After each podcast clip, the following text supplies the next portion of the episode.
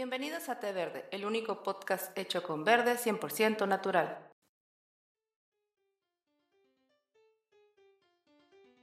¿Qué tal? Bienvenidos a la quinta entrega de nuestro podcast. Pasamos una semana emocionados esperando los análisis de Ricardo y Aaron, y por fin nos ha llegado el momento.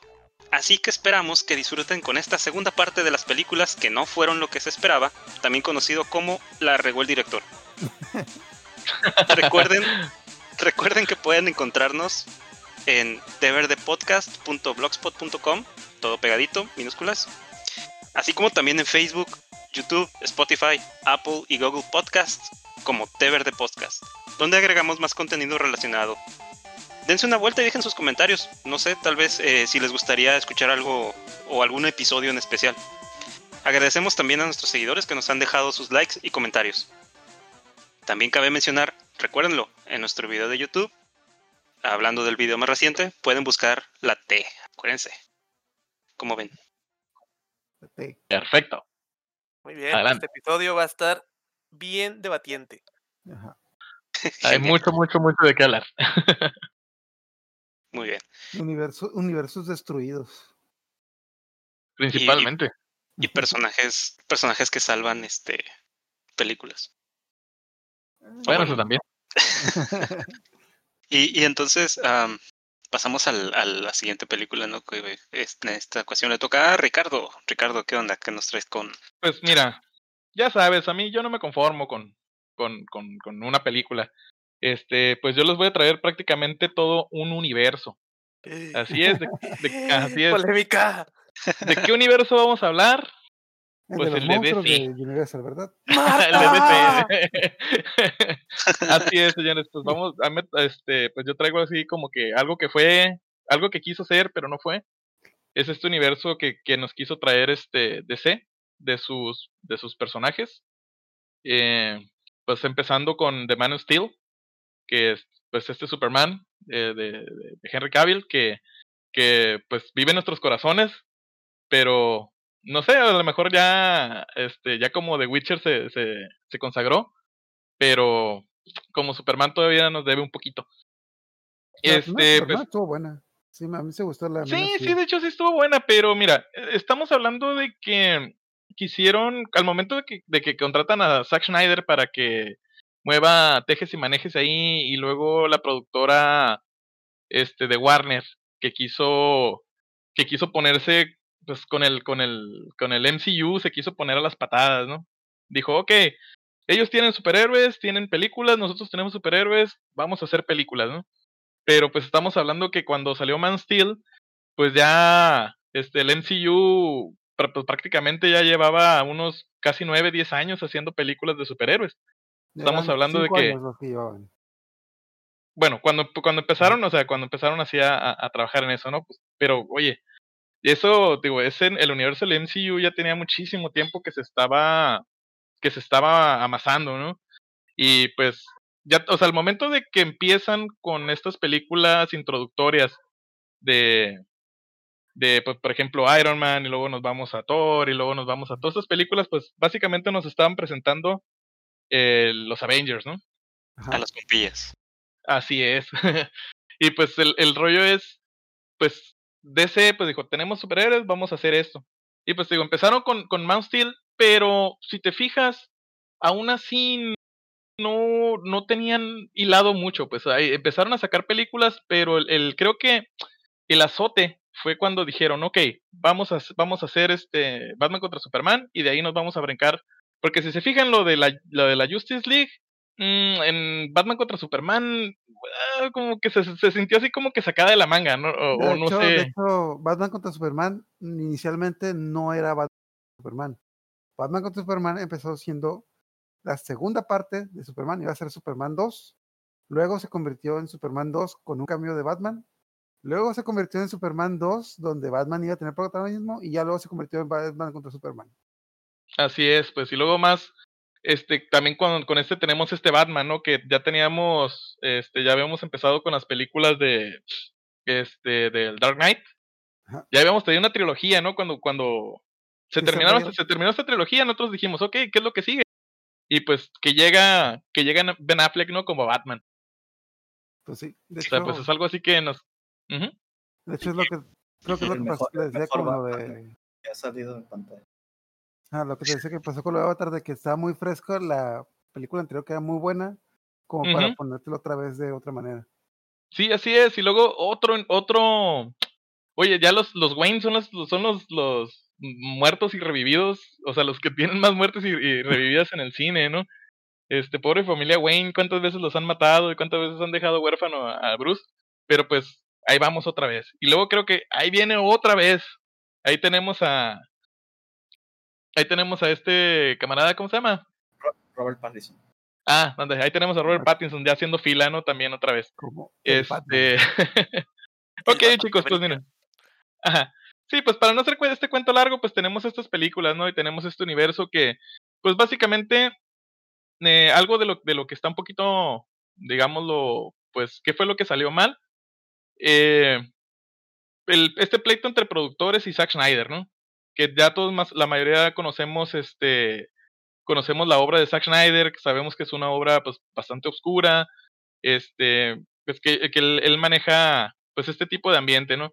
Y pues lo principal es eso, ¿no? Que, que lo limitaron un poco, queriendo hacer esta, este universo este oscuro que él tenía planeado para todos los superhéroes de DC, pues para hacerlo familiar, ¿no? ¿Y cómo lo hacemos? Pues vamos a meter un poco de humor, vamos a meter esto, pero pues son cosas que al final parecen pegadas a fuerzas, ¿no? Y este, pues él ya había hecho, pues, pues hizo, pues ya estamos hablando que hizo Man Steel, luego Batman contra Superman, y pues, y luego pues también la, de- la del Justice League, que pues hasta el momento todavía no sé si hay alguna, hay alguna, un plan de trabajo para, el- ah, para el- lo que, que lo que viene de la Liga de la Justicia, pero eh, lo que yo sé es que ya estaban tramitando ahí un director cut de director's cut del, de, del Justice League, también dirigido por Zack Snyder, pero ahí lo que fue lo que les platiqué uh, la otra vez, el otro programa, es de que eh, básicamente fueron los fans, fueron los, más, los fans los que pidieron, ¿saben qué? Queremos la película de Zack Snyder. Pero oye, la película de Zack Snyder está ahí. No, no, nosotros la queremos porque sabemos que hay una. Y Zack Snyder, "Eh, sí, sí, tengo una. Claro, está guardada. está bien guardada bajo llave. No, pues claro que no. Ajá, ¿sí? De hecho, lo que yo tenía entendido cuando salió la película de Batman contra Superman, sí estaba ese rumor de que había muchas escenas que quitaron. Pasó lo mismo con la película de ah, los villanos, ah, el Escuadrón Suicida. Escuadrón Suicida, había ajá, muchas, había escenas en el aire, pero debido a que metí, cometieron ese error dos veces, en esta no habían escenas extras, simplemente, Ajá, eh, simplemente cambiaban de dirección y reeditaban las escenas que ya tenían grabadas para seguir este nuevo guion. Lo cual se nota Sí, mucho en as- algunas escenas donde, pues, si en esta escena el actor se está, eh, está actuando porque se sentía triste, porque pasó esta escena que ya no está, entonces ahora esta escena que ya no está, que no te da la justificación de por qué está triste aquí, pues se pierde esa lógica. Ah, ¿y vas a Así es, mencionar sí. lo del bigote? Es lo que decía. Ándale. El sí, es parte, borrado. Sí, así es. Ahorita, ahorita en, lo- en las cosas en lo que está bien y en lo que está mal, pues vamos a checarlo, ¿no? Eh, pues lo que está bien, pues básicamente querer eh, traernos eh, eh, todo este universo de las de, del Justice League y los estos antihéroes del Suicide Squad y todos ellos. Pues mira, la verdad yo digo que estaba un poquito de más, bueno, en mi parte, porque ya Warner, ellos son buenísimos para las películas animadas.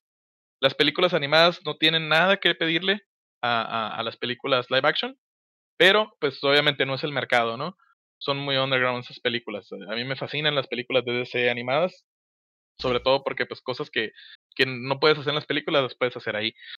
Este, pues los superhéroes, pues sí, tienen un trasfondo, tienen bastante acción, tienen muy buen presupuesto. Este, Gal Gadot, ay, ¿qué puedo decir de ella? ¿Qué no podemos decir de ella, no? Este, Increíble esta mujer. Ajá. Eh, ben Affleck, eh, se la creí, se la creí como Batman, está bien.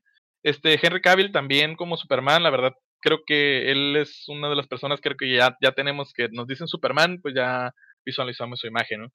Eh, pues Zack Snyder como director, pues es buen director, eh, a lo mejor, pues te digo, estos conflictos con la productora es lo que trae.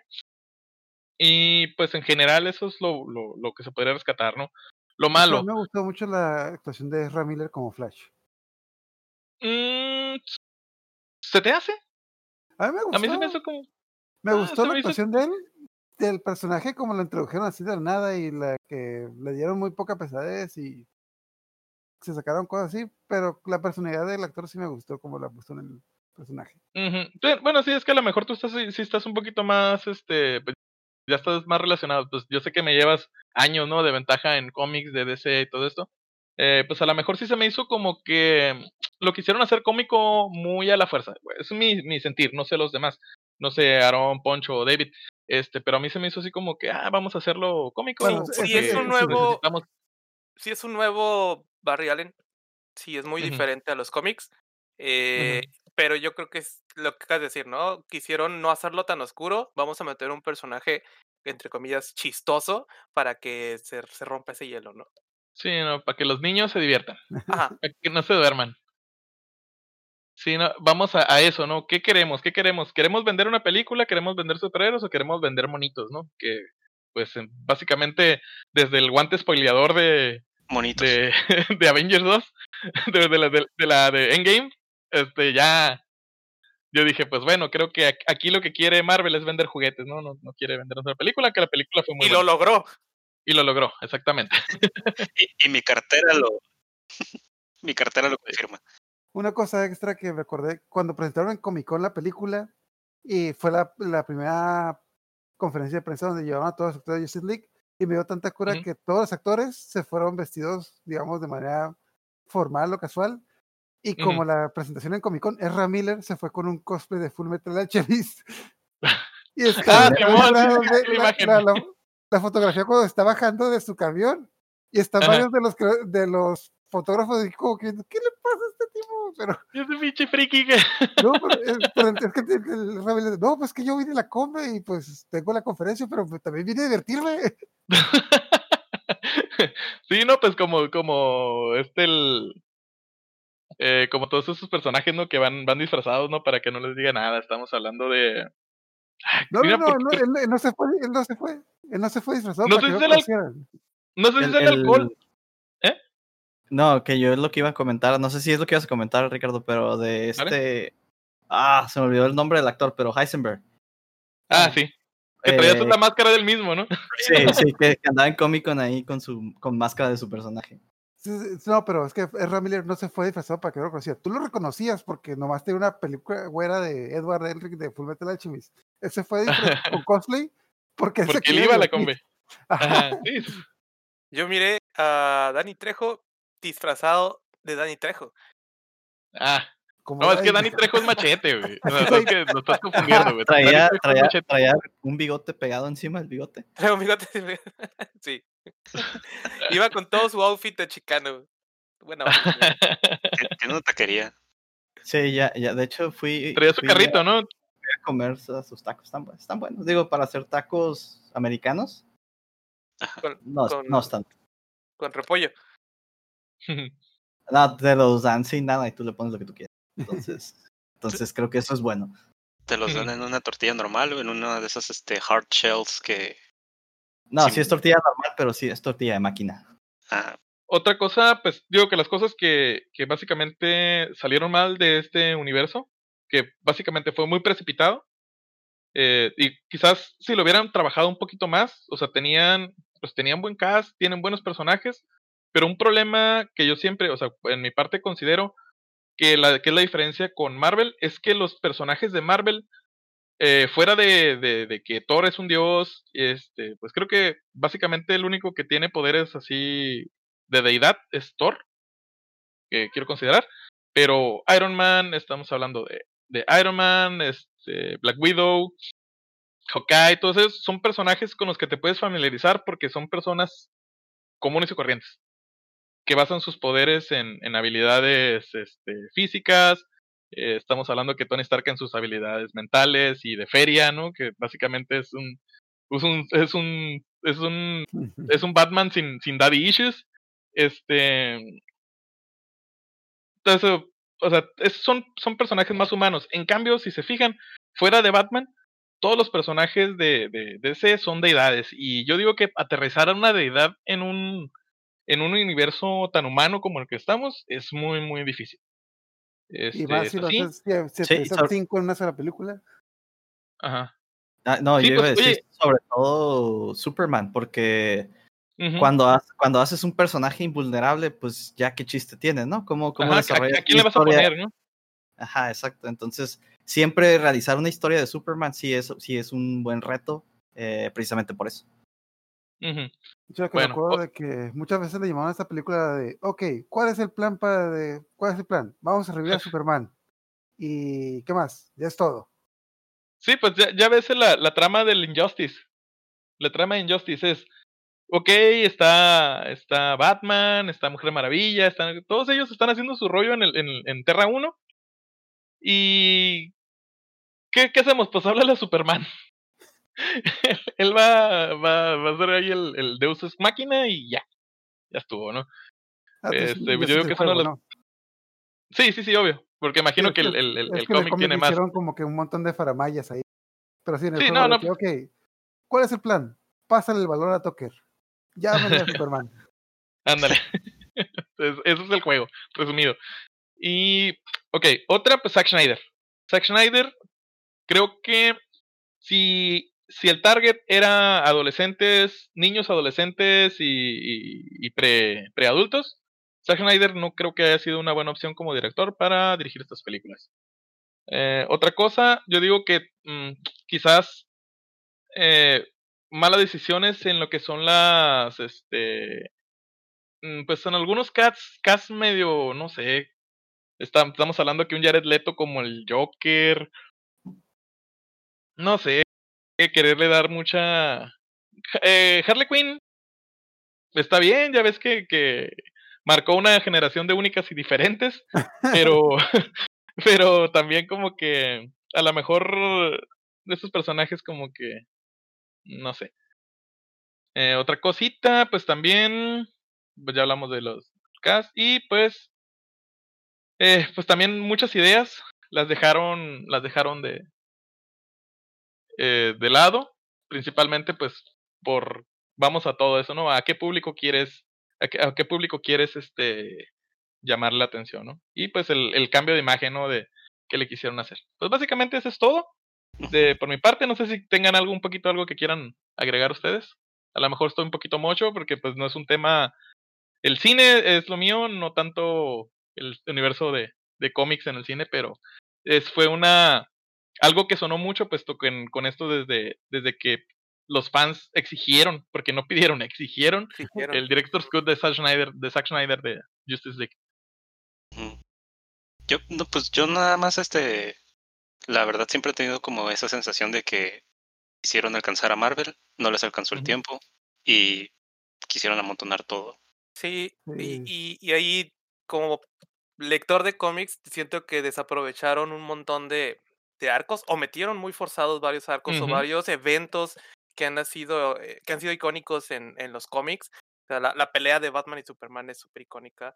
Entonces sí se sintió decepción. Forzadón. Forzado, fue una decepción, la verdad. Este, y pues sobre todo la parte de reunir a todos los superhéroes, ¿no? Se siente tan así como que, pues, tráetelos ya a todos porque nos urge Ya los alcanzar a- a ocupamos, ¿no? Marvel, ¿no? Sí. Precisamente eso es, eso es lo que yo iba a comentar, que, que yo no creo que, que no les haya alcanzado el tiempo, yo creo que ni siquiera se tomaron la molestia de, de- de- o mejor dicho, de- ni siquiera se tomaron el tiempo de desarrollar la historia, eh, y pre- precisamente por eso no se, no se siente este, verídica, o no verídica, ve- eh, verosímil, este, y por eso está toda apresurada y todo esto, ¿no?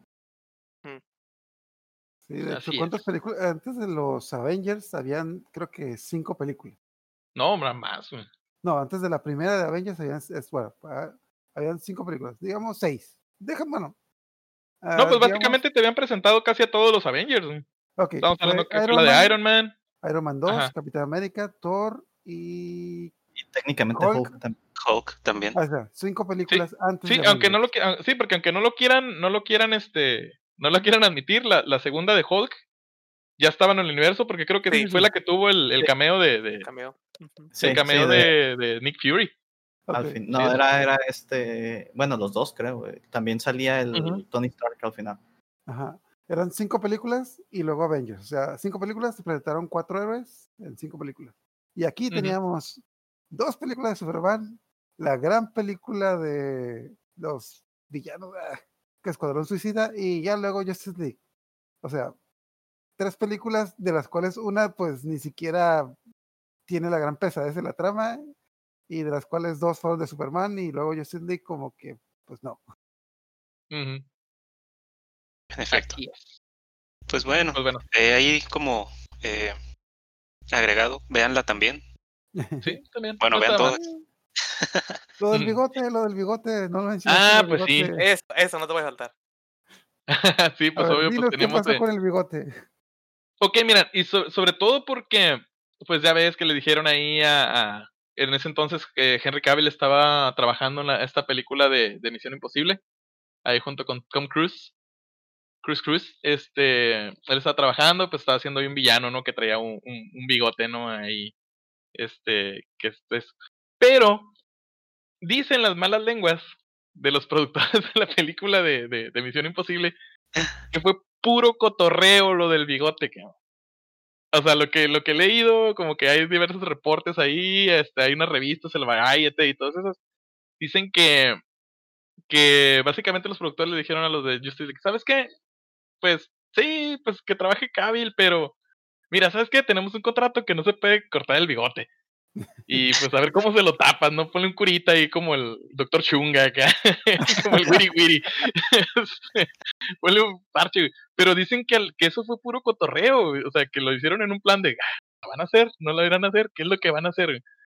Pues todos los reportes pintan que esa fue la broma más pesada y más costosa que ha habido en el, en el, en el, en, en- en Hollywood, porque pues dicen que cuántos millones de dólares les costó taparle el bigotillo ese que ni siquiera quedó bien acá, que al último quedó ahí superpuesto acá Sí, que de parecen esas de la, naranja molesta, como güey. Ajá, Creo que es en la escena en la que revive, está con Luisa Lane de que yo fuera de la película, oye, como que tiene, eh, como que ah, algo le pasa, no, mm, tiene algo en la cara, pero no sé, es como que, pues, como grabó las con el bigote, pues obviamente no podía mover mucho la cara, entonces estoy muy feliz, te lo juro. Ajá, pues no se te nota, compa. Pero sí, o sea, eso, eso sí estuvo pues súper loco y sobre todo Ah, que hay en internet, pues. eh, Un amigo le llamó de que, ah, la cara de pedo atorado. no, pues digo, pues, la- yo le puse la cara al doctor Chunga, güey, porque pues ahí se miraba, ¿no? Este, ni a, ni a este, ¿cómo se llamaba este? El que hacía el, el guasón en la película de, digo, en la serie de Batman, en la viejita, donde salía el Alan West. Eh, César Romero. Ándale, o sea, ni a César Romero se le miraba el bigote acá. Y él sí tenía, la verdad, él sí tenía un contrato de no Eh, cortarse el bigote. que Ajá. Y nada más por, por su por, por su propio por sus huevos. Ajá, o sea, y yo no me voy a cortar el bigote porque pues este es mi personaje, ¿no? Y él no pero él sí de a tiro no era porque no, pero pero dicen que así que los de los, los de Warner les metieron un golezazo con esa con esa bromita de, de 10 millones de dólares por no querer que se cortara el bigote el Henry Cavill. Así que pues eso es uno de los datos curiosos de los que salieron. Pues bueno, ahora sí es todo por mi parte. Muy bien, entonces, pues escuchas, vamos a casi a cerrar ya el podcast eh, con la participación de Aaron. Ahora sí, échale. Ok. Eh, pues este yo hice más o menos trampa. Eh, Uno. Porque les traigo, les traigo este, una, una película eh, y aparte un par de, de, de menciones extras, a ver si nos da tiempo de, de, de comentarlas, ¿no? Venga. Pero bueno, este, la película que yo les traigo es este Super Mario Bros. de 1993. Eh, no Oh. sé si la recuerdan, no sé si les tocó verla. No quiero Mm, recordarla. Creo que fue No una de mis primeras decepciones de la vida. que Ajá, sí. Este, sí, sí, eh, es una película que, que no, no, eh, no es lo que mucha gente esperaba que, que fuera. Protagonizada por Bob Hoskins y John Leguizamo. Leguizamo sale en muchas películas todavía. Bob Hoskins, la verdad es que no lo tengo tan, tan, tan familiarizado. Pero John Leguizamo es el, en, en The Ice Age, eh, ay, se me olvidó el nombre del animal, pero el, es el, Perezoso. sí, el perezoso, exactamente. Alright. Ajá. Sí, que, que el- todos sus personajes son de, de latino, ¿no? Sí, precisamente porque de, de- de hecho es hasta, hasta activista, no sé si, no sé si ocupa algún, algún cargo en el gobierno o algo así, pero, pero sí es como muy activista por los, los derechos de los latinos en Estados Unidos. Este, ah, bueno, les comento, ¿no? La película es de 1993, eh, trata, es una historia de origen, de origen de, acerca de, de cómo los hermanos Mario eh, se convirtieron en los, en los Super Mario Bros. Y pues básicamente hace millones de años cae un meteorito en la, en la Tierra y cae tan fuerte que separa la realidad en dos. Wow. Y de un lado quedan, quedan los dinosaurios y del otro lado quedan los humanos, ¿no? Y, y- y cada quien continúa con su evolución en paralelo. Y llegamos a la, a la, época, a la época actual, perdón, en Brooklyn, con, lo- con los hermanos Mario y Luigi Mario, que es, Los Mario Mario. es, es su Mario Mario. apellido. Mario Mario en Luigi Mario, que son dos, dos plomeros en, eh, en Brooklyn, ¿no? Entonces, este, eh, un día en, en Brooklyn haciendo cosas de plomeros, eh, Luigi ve, ve en la calle a, a Daisy, ¿no? Que, que, de- que en esta película Daisy es una arqueóloga que está, que está ex- excavando un sitio cerca de la, de la casa de los hermanos Mario, ¿no? Está excavando Entonces- en Nueva York. Exactamente. Porque hay mucho terreno para excavar en Nueva York. Sí. Sobre Eh, todo. Sí, entonces Luigi siendo el hombre creepy que es, pues la, la sigue, ¿no? La stalkea hasta que, que obtiene todos sus datos, ¿no? Y obtiene una cita y ya, y todo esto, ¿no? Entonces, en el Inter, Daisy es eh, secuestrada por dos minions de Bowser y se la llevan a la, a la realidad de, de los dinosaurios porque plot twist, el sitio que está excavando Daisy es la puerta que conecta los dos mundos, el de los dinosaurios con el de los humanos, ¿no? Ajá. Y mientras que del lado de los humanos estamos en, en la época contemporánea, en los noventas, en Nueva York, del lado de, de los dinosaurios, pues resulta que han evolucionado en una, en una sociedad muy ochentera, si me preguntan a mí. Eh, este, y, y, y, ¿cómo se llama? Y tienen al King Bowser, que, oh, no, de hecho, no recuerdo si se Ahí llama Koopa, Bowser ¿no? o Koopa, eh, en la película. Ahí es culpa todavía. Ajá. Creo que, que, que en los videojuegos sí es. eh, Lo, lo que pasa es que eh, es Koopa en Japón y es Bowser en Estados Unidos, ¿no? Entonces la película es la película es producción completamente americana. De hecho, ahorita les voy a platicar más al respecto. Sí, sí. Entonces, no, sí, no estoy seguro de- del nombre, pero de cualquier forma, los dos nombres salen, salen mencionados en, en la película. Ok. Y, y este Koopa o Bowser, eh, que es interpretado por. Ah, se me olvidó el nombre de este actor, pero que es muy bueno. Es algo con grillos. Hopper. Eh, Chris Hopper. No recuerdo, bueno, pero es, pero bueno, es el, como el único actor más o menos conocido, que, que, aparece, que aparece en la película, eh, afuera de los protagonistas. ¿En, en, en qué iba? Ah, bueno, eh, sí, Bowser es el, el rey de, de los dinosaurios este, y mandó a secuestrar a Daisy porque en una de las piedras que le dejaron sus antepasados, eh, perdón, Porque, porque malo, ¿no? sí, tiene un collar que le dejaron sus antepasados que tiene una piedra que en realidad es la llave para volver a fusionar los dos mundos, ¿no? Las dos realidades, que es lo que, lo que Bowser quiere para convertirse en el dictador de los dos mundos, ¿no? Eh, y, gobernar a lo, tanto a los dinosaurios como, como a los humanos, ¿no? Esa es la trama de la película de 1993 de Super Mario Bros. Que como podrán ver, aunque tiene personajes y la situación central básicamente es la misma que en el videojuego, realmente no tiene mucho que ver eh, o nada. Nada.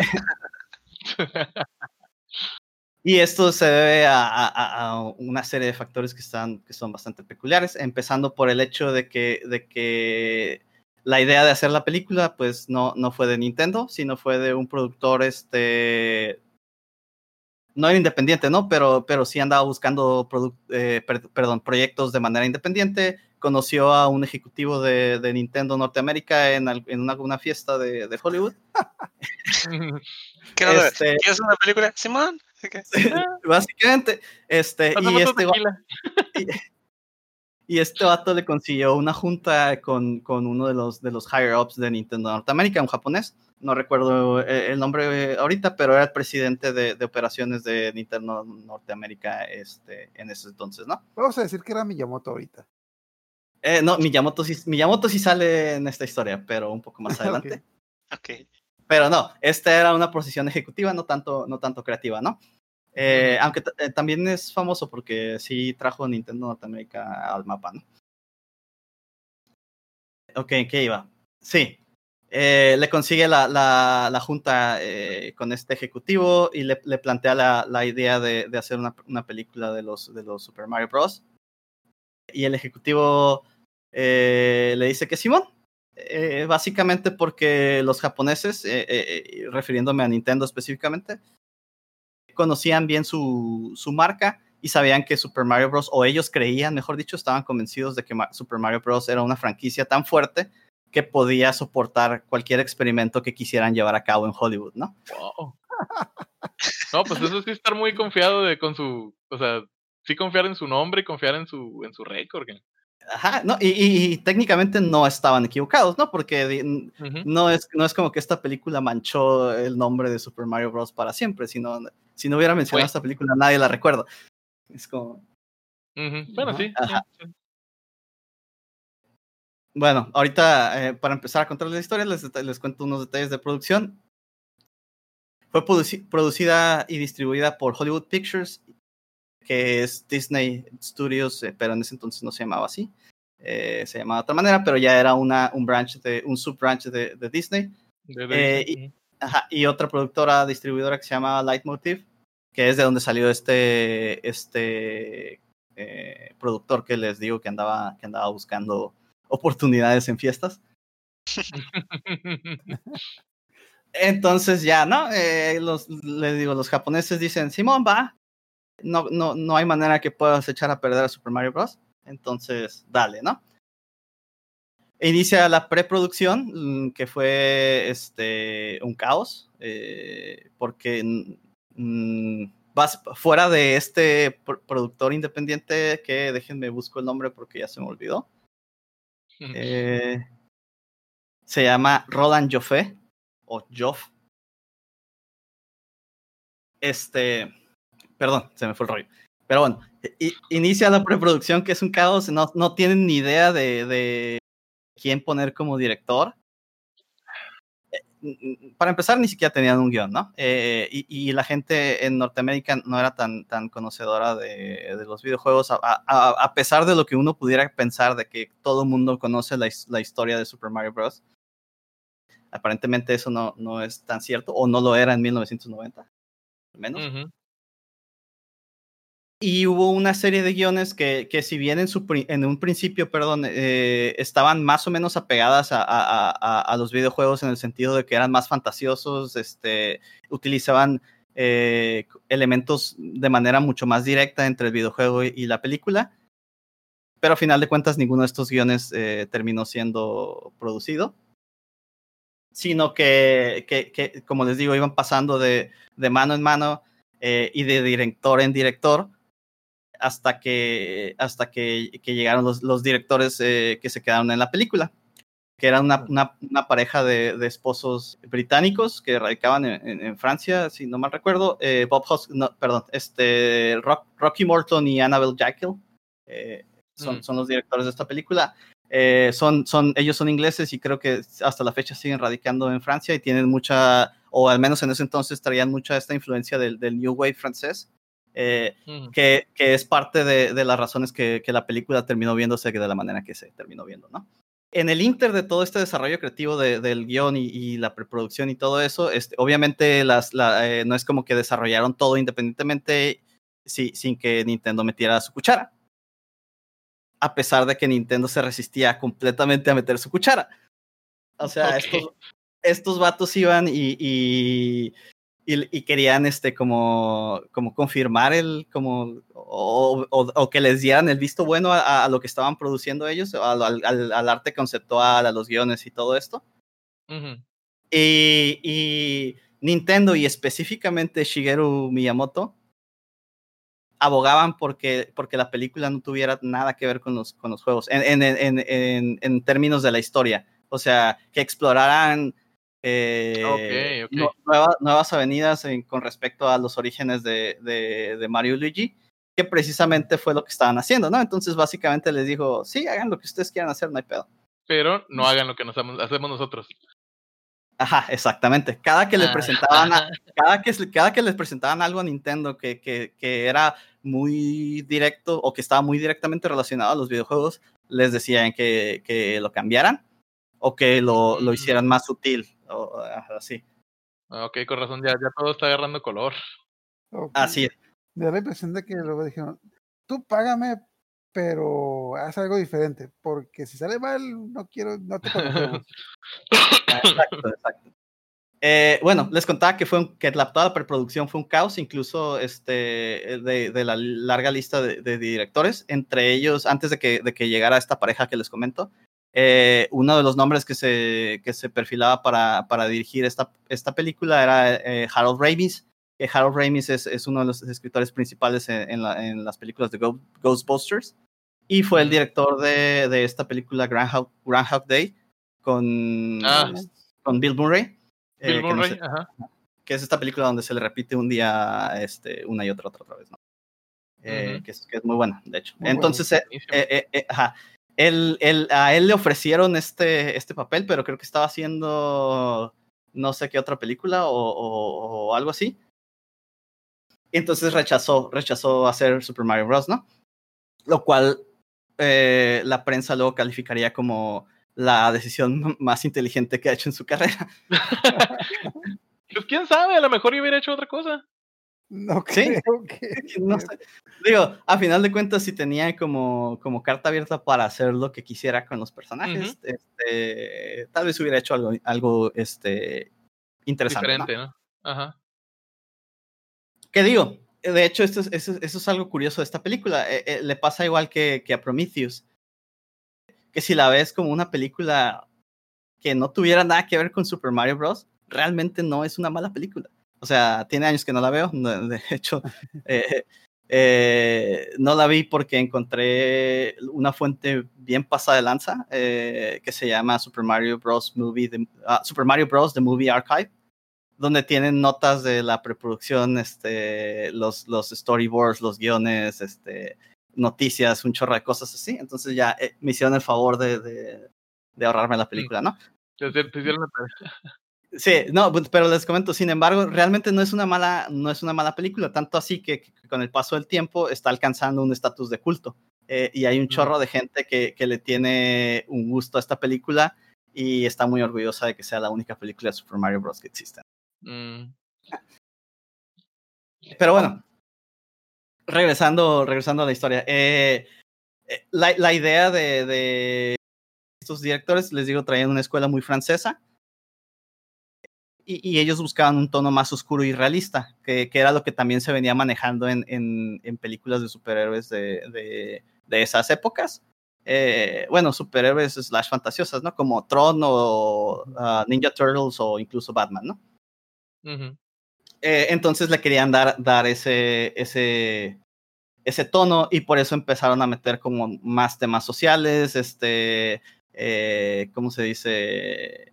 Cuestiones de, de pues ahora eh, Koopas son gangsters en lugar de, de ser este, ¿cómo se dice? El reino de, de Koopa, ¿no? Y todo este tipo de, todo este tipo de cosas que, que de cierta manera querían reflejar la, la sociedad, ¿no? Sin embargo, incluso a ellos, a pesar de que, de que fueron los directores elegidos por el estudio Disney, no les dejaron hacer el trabajo completamente o, comple- o con completa libertad, mejor dicho.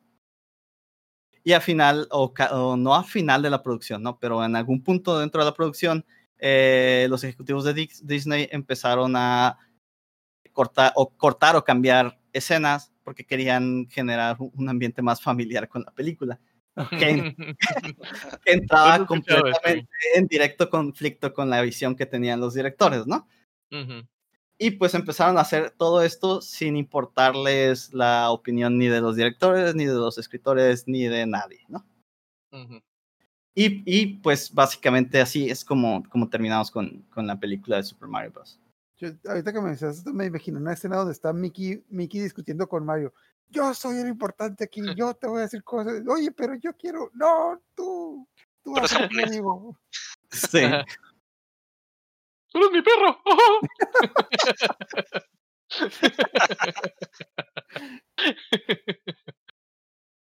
wow. No, pues entonces ya, digo, muchas cosas ya tienen sentido después de, después de esta investigación.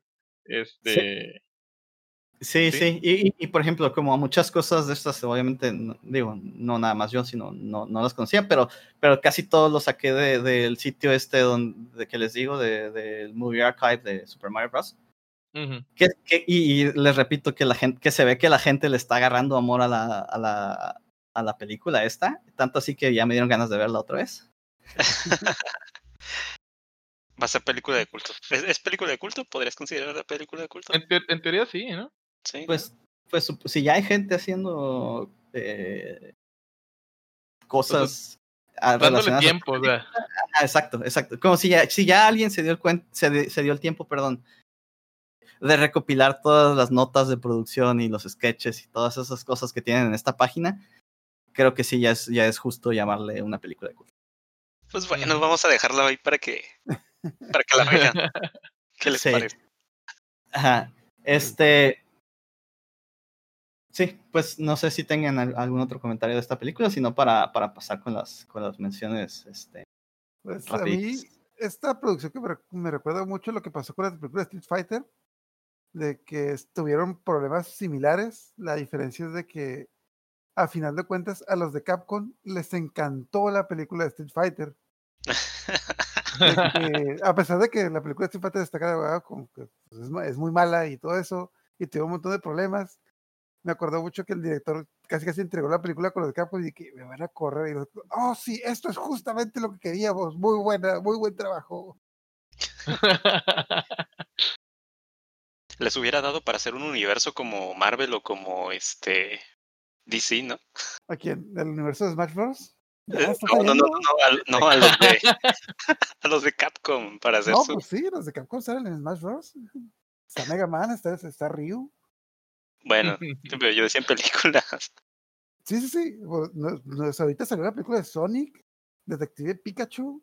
Ya está ya armando, estás armando Sí, la película de, de Smash Bros.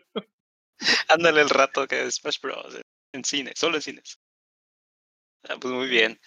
Pues Bueno, muchas es- gracias por traernos. ¿Qué pasó? Ah, eh, sí, ya antes de pasar a las otras, nomás el último detalle que se me, se me pasaba, les, les estaba diciendo, no, realmente eh, no le fue tan mal a esta película. eh, su presupuesto fue de 42 millones de dólares y logró recabar en, en taquilla 35 millones. Entonces, hasta No, en pues, eso, ajá, digo, no recuperó la inversión, ¿no? Pero, No, pues. pero, pero tampoco es como que no, no sacó nada. Lo que sí es que no le fue tan bien eh, con las críticas, ¿no? Creo que tienen como 23% en, en Rotten Tomatoes. Wow. Y, y les fue bien. Sí, Pero sabes Pero- que sí, me dieron ganas de verla. sí, sí, hay que, hay que dar una checada otra vez.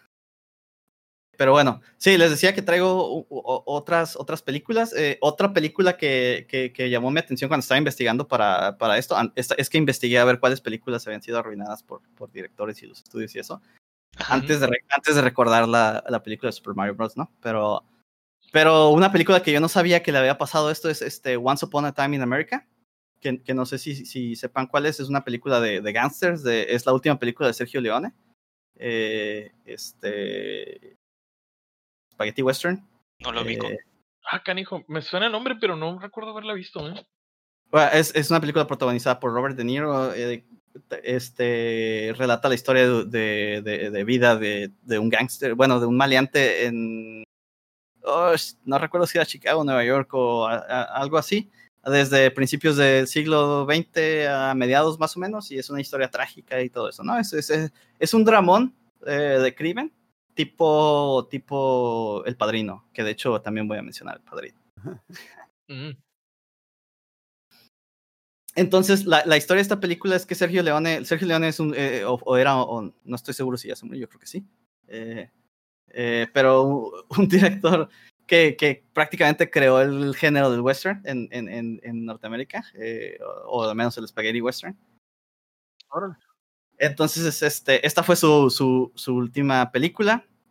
Y no es que la película realmente haya sido mala. Tuvo, tuvo, ¿cómo se dice? Eh, es una de las mejores películas que existen. O bueno, de, de gangsters que existen. Y de, o de, en general, ¿no? De, de- es como un clásico, ¿no? La onda es que es una película de cuatro horas. Eh, Sí, originalmente Sergio Leone la había pensado como, como dos películas de tres horas cada una, pero su corte final terminó durando 229 minutos, que es alrededor de, de cuatro horas, poquito menos, y ese corte fue el que, el que él inscribió al Festival de Cannes, ¿no? En 1900, eh, en los 80, no recuerdo el año exactamente. Pero su, bueno, la película es del 84, entonces me imagino que del 84 o del 85, ¿no? ujú. la onda es que para, para su, su estreno comercial, eh, Warner Brothers, eh, bueno, en realidad eran varias, varias productoras, ¿no? Pero, pero la, la, la más grande era Warner Brothers. Pues dijo, no mames, una película de cuatro horas, como nadie la va a ver, ¿no?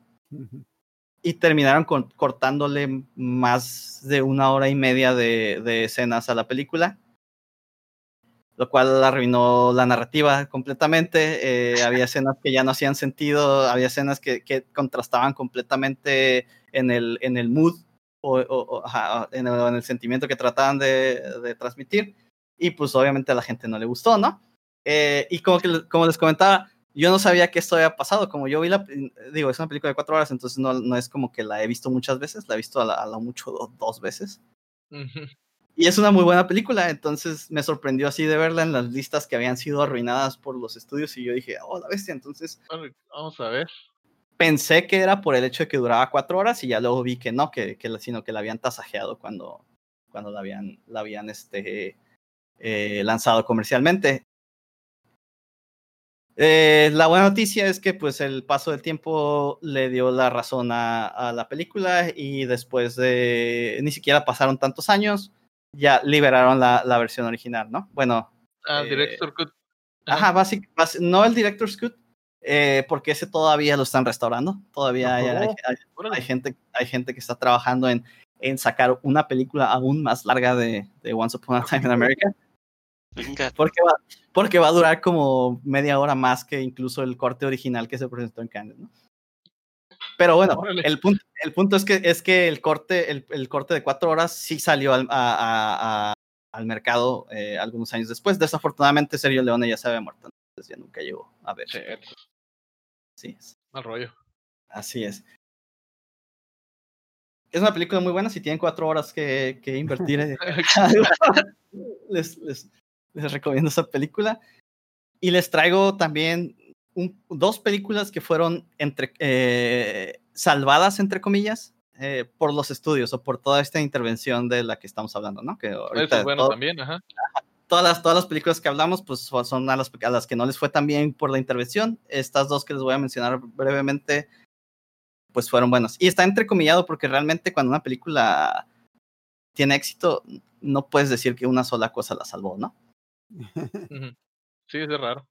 Y sobre todo con las películas que, le- que les voy a mencionar, que la primera de ellas es este American History X, eh, Ah, que es una, una peliculota eh, de los sí, finales pues, a de los ver, 90, si no mal recuerdo. Ajá. Y el director tenía la visión de, de originalmente de no tener ningún protagonista claro. Eh, todos los personajes en la película tenían el mismo tiempo de, de- el screen time. Eh, se me olvidó cómo se llaman. Eh, Ajá, el tiempo en pantalla. A tiempo pantalla. Entonces, este, aunque contaba la misma historia, no, no, no podías este, eh, divisar un, un protagonista principal, eh, lo cual te da, te da otra perspectiva sobre la misma problemática que, tra- que trata la película, pero que tal vez no hace, no, no es, no hace clic tan fácil con la, con la audiencia, ¿no? Porque no tiene nadie con quien identificarse.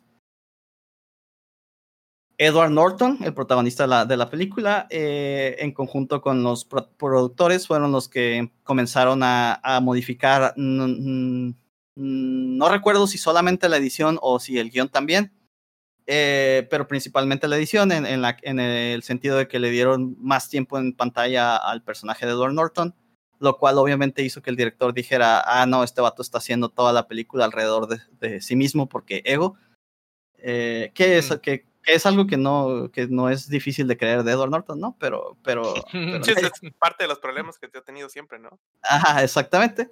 Eh, sin embargo, a, a final de cuentas, creo que sí terminó a- ayudando a la película es- estos cambios, porque, porque sí, aunque trata de un problema mu- muy, fuerte que todavía es vigente, si por si no se habrían dado cuenta en las últimas semanas en Estados Unidos.